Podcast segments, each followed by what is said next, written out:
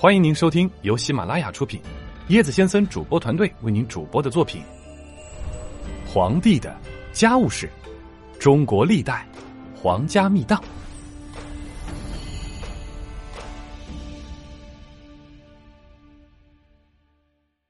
第十三节：一代妖后李凤娘。李凤娘是安阳人，一一四四年出生。他的父亲叫李道，官居庆远军节度使。其姿色艳丽，面相大贵。曾有道士黄福坦看其面相，惊曰：“哎呀，此女当母仪天下。”遂起名凤娘。一一八九年被立为光宗赵敦的皇后。干道四年生儿子赵括。李凤娘天性悍妒，有一天，光宗洗手的时候，看到侍奉其换洗的宫女手特别白皙，十分喜爱，禁不住伸手触摸，啧啧称赞。几天之后，李皇后就派人给光宗送去一个食盒，说是闻听君王喜爱此物，妾特意取下以奉君上。光宗听了十分欣喜，打开食盒，赫然发现里面盛的竟是那位宫女被砍下来的双手。震惊之余，几乎晕厥。当时光宗后宫除皇后以外，还有皇贵妃、张贵妃、福婕妤等妃嫔。皇贵妃本是孝宗谢贵妃的侍女，这谢妃呢后被立为皇后。光宗初为太子时，孝宗因见他缺少姬妾服侍，而把皇室赐给他。光宗对皇室宠爱有加，继位后便立为贵妃。可是李皇后实在不能容忍皇贵妃得宠，于是趁光宗离宫祭祀之时，派人谋杀了皇贵妃。当时光宗已卧病在床，听到皇贵妃暴亡的消息，病的就更重了。张贵妃、福婕妤两人，也因皇后嫉妒而被下令改嫁平民。相比惨死的皇贵妃，他们俩可算是幸运的多了。有一次家庭聚会，婆婆谢氏好言规劝李凤娘注意礼仪，结果呢，这李皇后竟然恼羞成怒，说：“我是官家的结发夫妻。”言外之意是讥讽谢氏由嫔妃侧为中宫。在场的孝宗闻此勃然大怒，打算动真格的废了他，就招来大臣史浩商量，但史浩不同意，他认为光宗出力，此举会引起天下议论，不利于政局稳定，执意不从，废后之事只得作罢。李凤娘还几次离间孝宗与光宗父子之间的感情。光宗最初继位时，没立嫡长子赵括为皇太子，令李凤娘忐忑不安。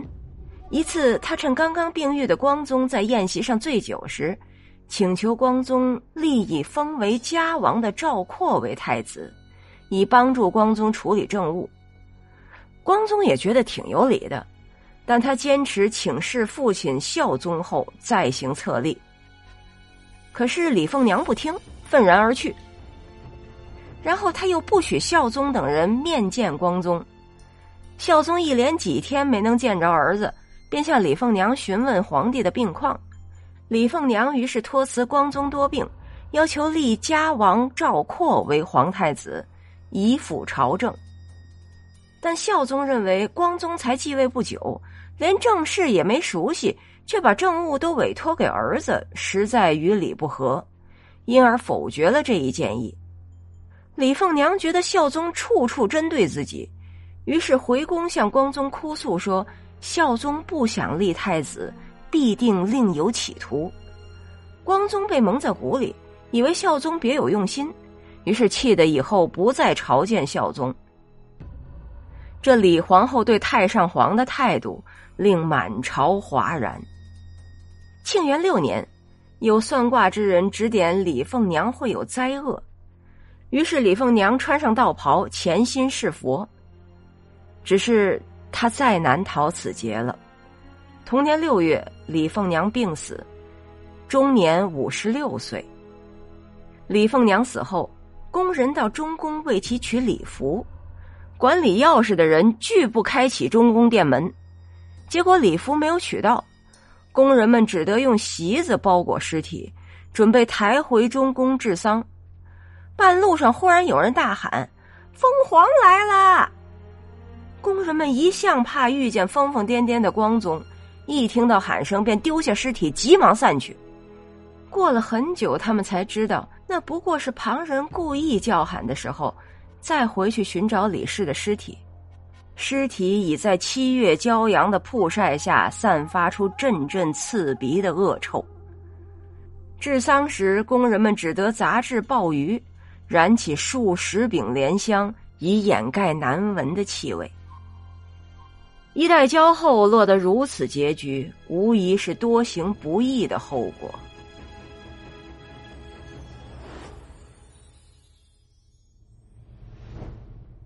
趣味链接：爷爷包办的婚姻。按照古代的婚姻规范，父母之命、媒妁之言是子女婚配的两个主要原则。也就是说呀，赵敦和李凤娘结婚必须孝宗点头，再加上媒婆牵线搭桥，才算可以。可当时高宗还没死，于是乎爷爷插手。这俩原则就不成立了。绍兴末年，会相面的黄福坦受到高宗的召见，鼎力举荐李凤娘，说：“ 臣为陛下做媒来了，为陛下寻得个孙媳妇。”接着把李凤娘出生时的故事说得天花乱坠。高宗听信其言，遂聘为恭王赵敦之妃。道士当媒妁。爷爷来拍板，一段不伦不类的包办婚姻就这样走上了历史舞台。